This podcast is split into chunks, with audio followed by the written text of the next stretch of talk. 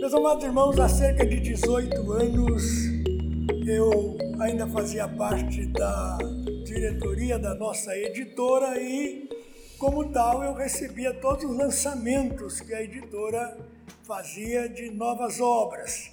E eu recebi uma obra muito importante que chamou a minha, minha atenção, inicialmente pelo seu título, é, do famoso é, reverendo, é, é, que é, é, um dos revisores, inclusive, da, da nossa, da, da, nossa Bíblia é, de Genebra, e ele escreveu um livro que tem como título Como Viver e Agradar a Deus. E ele enfatiza diversas fases da nossa vida em que nós somos desafiados a viver de modo agradável ao nosso Deus. E ele fala, é, como todos nós já estamos é, cansados de ouvir, que nós temos três inimigos que são terríveis, são cruéis. São inimigos que às vezes é, não nos preocupamos muito com eles, mas que são terríveis. Um deles é a nossa própria carne a nossa própria natureza pecaminosa ainda, que existe em nós, que tende a nos levar muitas vezes a fazer aquilo que não é agradável ao nosso Deus. A, a, a outra força terrível que também nos é, luta contra, contra o nosso desejo de fazer a vontade de Deus é o mundo que nos cerca tudo isso que acontece ao nosso redor e que acaba exercendo uma pressão terrível sobre nós. E o próprio diabo, o próprio Satanás, ele é o principal desses inimigos que tentam impedir que nós é, façamos é, a vontade do nosso Deus. E é, nós queremos nesta noite, usando um pouco daquilo que nós encontramos no capítulo especial deste livro sobre o inimigo, sobre Satanás como nosso acusador, nós queremos é, compartilhar com os irmãos algumas lições que para nós foram muito edificantes quando lemos este livro importante é, é, da palavra, é, é, discutindo esse assunto tão importante da palavra de Deus. A tese que esse autor levanta é que Satanás é poderoso em sua obra de tentação, mas ele é também um exímio, exímio acusador do povo de Deus.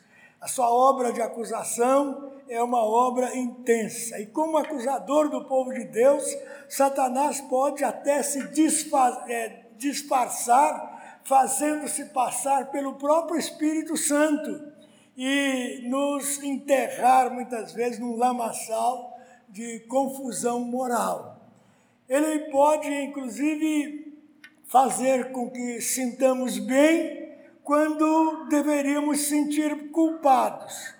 E, às vezes, ele faz também nos sentirmos culpados quando deveríamos nos sentir em paz em harmonia, em paz com o nosso Deus. Vamos abrir as nossas Bíblias em Zacarias capítulo 3 e vamos fazer uma leitura, vamos ver um incidente que nos mostra a acusação de Satanás. É, Zacarias 3, de 1 a 7. Abram aí. Deus me mostrou o sumo sacerdote Josué o qual estava diante do anjo do Senhor, e Satanás estava à mão direita dele para lhe, se lhe opor. Mas o Senhor disse a Satanás: O Senhor te repreende, ó Satanás. Sim, o Senhor que escolheu a Jerusalém te repreende. Não é este um tição tirado do fogo? Ora, Josué, trajado de vestes sujas, estava diante do anjo. Tomou este a palavra e disse aos que estavam diante dele: Tirai-lhe as vestes sujas.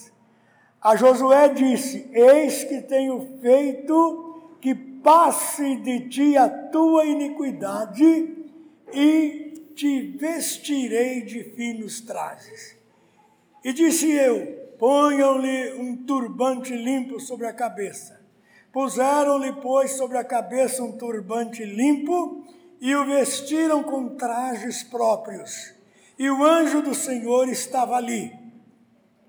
Então, meus amados irmãos, nós temos esta passagem é, que nos mostra o que é, Satanás normalmente pratica o que ele normalmente faz. Nós vamos ver o que essa passagem nos ensina. Primeiro, nós vemos aqui que Josué estava vestido em trajes sujos.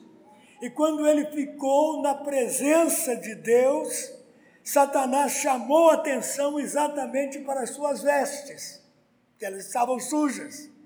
É, o inimigo então acusou Josué diante do Senhor as suas roupas estavam realmente sujas. Satanás levantou um ponto sensível é, na vida de Josué. É o que ele faz constantemente conosco. Mas o Senhor repreendeu o seu eleito. E a expressão que nós temos é essa: não é este um tição tirado do fogo? Então, um tição tirado do fogo naturalmente traz as marcas é, que carrega por ter passado pelo fogo. Todo cristão, meus amados irmãos, é um tição tirado do fogo. E esse tição é, recuperado, ele é resgatado, é tirado do inferno. Mas após ser tirado, retirado das chamas, o calor não pode mais destruí-lo ele pode arder por alguns momentos, mas sempre sobrevirá, não apagará de tudo. Então, tição tira, mais um tição tirado do fogo, ele é sujo, ele deixa marcas é, pretas sobre qualquer um que toque nele, qualquer um que é, é encoste nele. A sua superfície queimada é coberta com cinzas e carvão. Assim somos nós, meus amados irmãos, é, os remidos de Deus. Nós somos tirados das chamas pela mão do Senhor, é, mas ainda estamos cobertos de cinzas, permanecemos sujos de carvão, manchas com fuligem. Nós somos remidos, mas não totalmente sem pecado. Satanás é veloz para chamar a atenção para a sujeira, para aquilo que existe de sujo nas nossas vidas. Ele quer, meus amados irmãos, que nós sejamos mais conscientes do nosso próprio pecado do que da grande misericórdia de Deus. Ele prefere que nós é, sejamos conscientes do nosso grande pecado, mas é, esquecidos dessa extraordinária misericórdia de Deus. E as acusações de Satanás, meus irmãos, foram respondidas com uma reprimenda divina. O Senhor que escolheu Jerusalém te repreenda. Então Deus cala a boca de Satanás. Então, meus amados irmãos, Jesus Cristo é o nosso advogado que se levanta em nossa defesa quando Satanás exerce a sua função de acusação diante de Deus. Quando ele nos acusa, Cristo fica diante de, do, do, banco é, e declara: objeção, meritíssimo, este é um dos meus tições arrebatados do fogo. E Deus responde do trono do julgamento objeção aceita. Então, Satanás, meus amados irmãos, ele é silenciado na sala de tribunal do Deus Todo-Poderoso. Ai de nós se não fosse assim. É, o anjo do Senhor removeu os trajes sujos de Josué e o vestiu com vestes ricas. Um turbante limpo foi colocado sobre a sua cabeça. Meus amados, é assim que Deus veste em Cristo os seus remidos. Nós somos vestidos com a sua justiça, com a justiça de Cristo que nos é imputada pela fé, de modo que nós não precisamos estar embaraçados na presença de Deus. Então, nós temos uma roupa apropriada, e essa roupa apropriada é muito importante. Hoje, por exemplo, nós temos lojas que são especializadas em é, fornecer ou alugar roupas para ocasiões especiais, para formatura, para casamentos, para eventos sociais, 15 anos, etc. e etc. Então, Deus, meus amados irmãos, ele tem a sua loja própria de roupas especiais. As roupas que ele coloca em nós não são alugadas, são dadas a nós permanentemente, nunca desgastam, nunca saem da moda. Foi ele quem fez a primeira peça de vestimenta.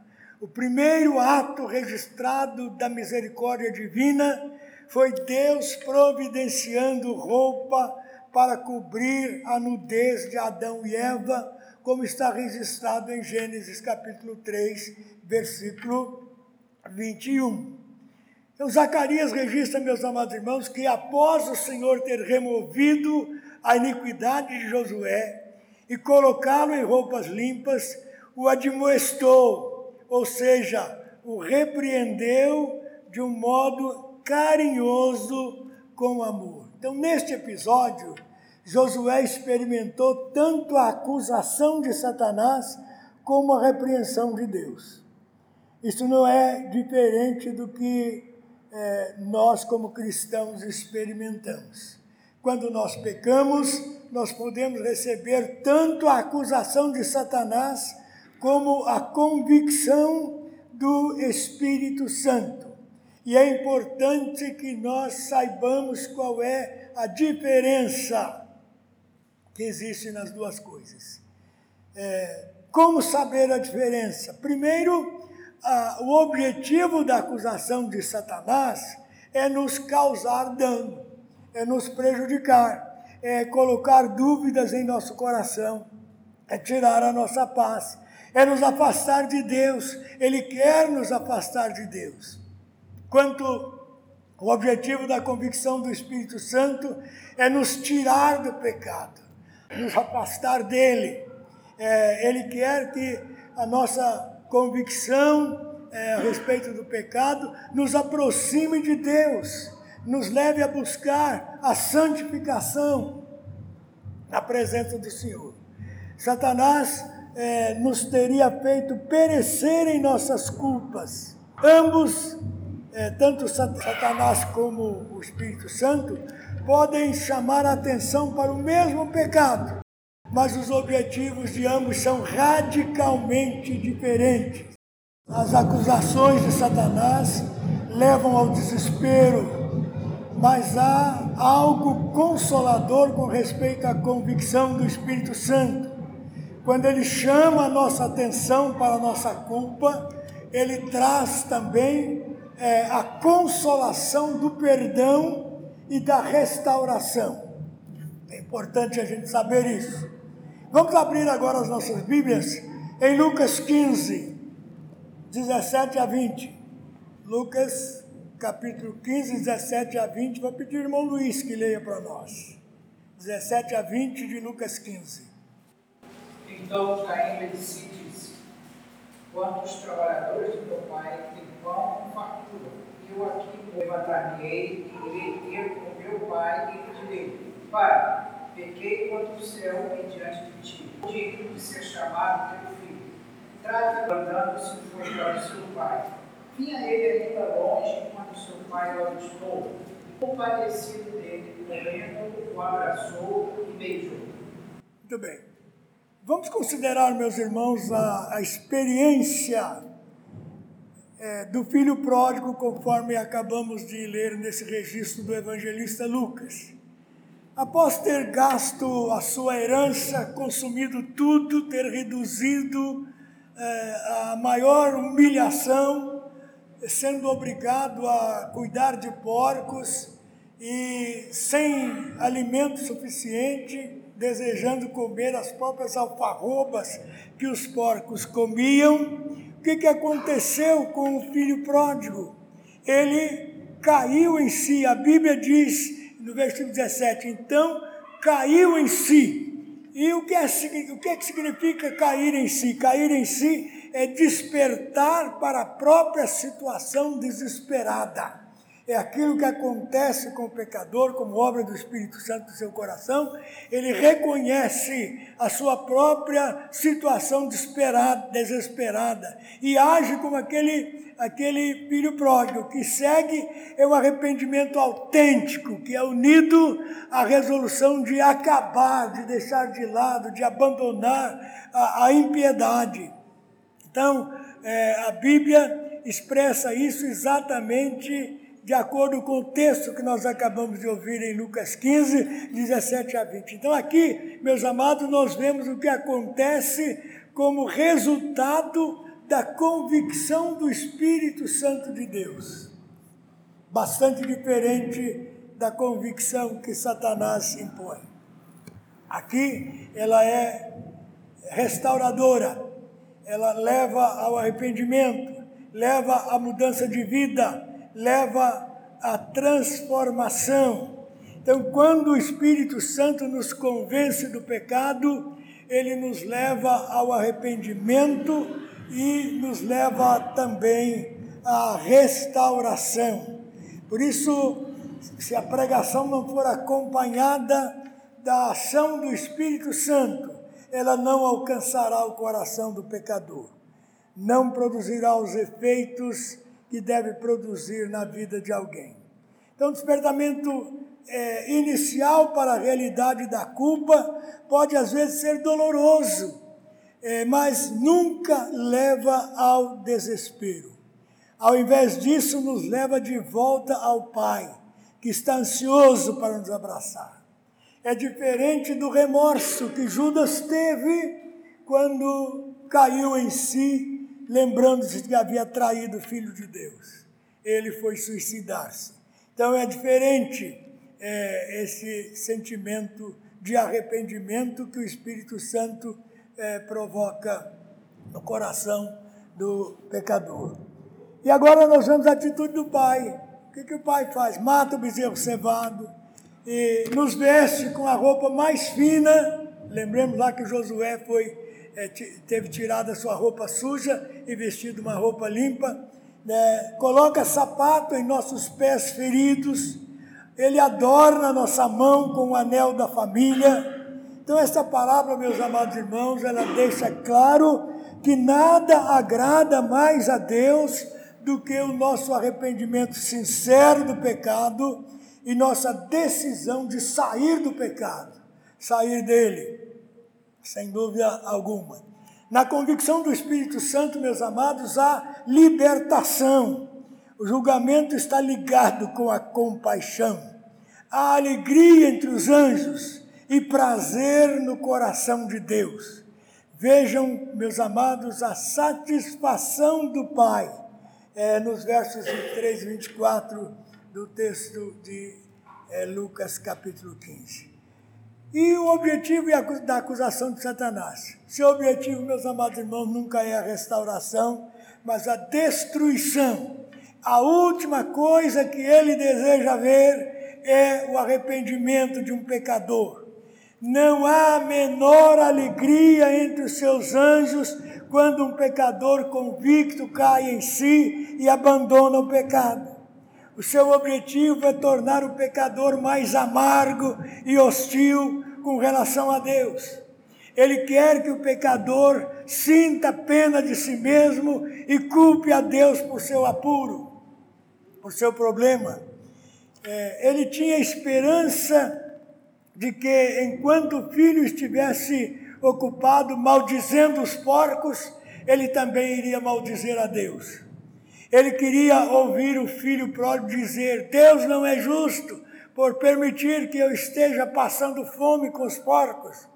A atitude de Satanás, meus amados irmãos, está espelhada também na atitude do filho mais velho, irmão do pródigo. O que, que nós vemos na atitude deste é, irmão do pródigo? Vemos aí ciúme e ira com relação à misericórdia de Deus. Vemos aí acusação em vez de perdão. Então, esta é a mentalidade, meus amados irmãos, que o diabo procura, é, é, que procura acusar em vez de perdoar. É por isso que o espírito crítico é impróprio para um cristão. E a nossa força na fortaleza de Cristo deve ser, meus amados irmãos, buscar. Paulo falava veementemente da força que nós encontramos na fortaleza de Cristo. Veja o que ele escreve: quem tentará acusação contra os eleitos de Deus? É Deus quem justifica. Quem os condenará? É Cristo que morreu ou antes que ressuscitou, o qual está à direita de Deus e também intercede por nós. Romanos 8, 33 e 34. As perguntas de Paulo são retóricas. Quando ele pergunta quem tentará acusação contra os eleitos de Deus, ele está dizendo: ninguém ousará fazê-lo. Acusar alguém que Deus já justificou é insultar o Evangelho. Nossa defesa contra a acusação de Satanás é o Evangelho. Ele despreza o Evangelho. Ele nega o Evangelho. Ele quer que busquemos nossa justificação em qualquer outra parte, menos em Cristo, que nos veste com sua perfeita justiça. Satanás, meus amados irmãos, lançará então acusação contra nós. Ele irá nos condenar. Ele gritará em nossos ouvidos que nossos trajes estão sujos, que somos pecadores demais e jamais iremos satisfazer a justiça de Deus, mas em Cristo nós podemos dizer: arreda caluniador. Quem tentará acusação contra os eleitos de Deus? Meu Salvador me cobriu com seu sangue, ele tirou a minha iniquidade, Ele ora por mim neste exato momento. Neste exato momento, Ele está à destra do Pai, intercedendo por nós, por mim, por você. Cristo é minha justiça, o mérito de Cristo é meu também, e nada pode separar-me do seu grande, extraordinário amor. Então, nós agradecemos a Deus quando resistimos à tentação e não pecamos. A maturidade cristã consiste em fazer isto mais e mais. Pecamos muitas vezes, mas quanto mais crescemos no Senhor, nos tornamos cada vez mais conscientes de quantas maneiras somos capazes de pecar contra Deus e os outros. Mas, por outro lado, como parte do nosso crescimento, nos tornamos mais certos da aceitação de Deus por nós. Deus não nos salva por causa de nossas vidas sem mácula, mas porque estamos vestidos com as vestes da justiça de Cristo. Nossa consciência de pecado é dolorosa, mas é ela que nos leva aos braços do Pai de amor. Agradamos a Deus quando não abandonamos como Satanás, o tentador, gostaríamos que, gostaria que fizéssemos. Quando Satanás, o acusador, sussurra para o crente, você, com todos os seus pecados, não pode estar agradando a Deus, o crente responde: Ah, mas estou para a glória de Deus. Nós agradecemos a Deus, meus amados irmãos, é, instrumentos como Carlos Pro, o autor é, desse livro, como é, viver e agradar a Deus, é, riquíssimo em ensinamentos para a nossa vida diária, para a nossa vida cristã. Que o Senhor nos abençoe. Amém.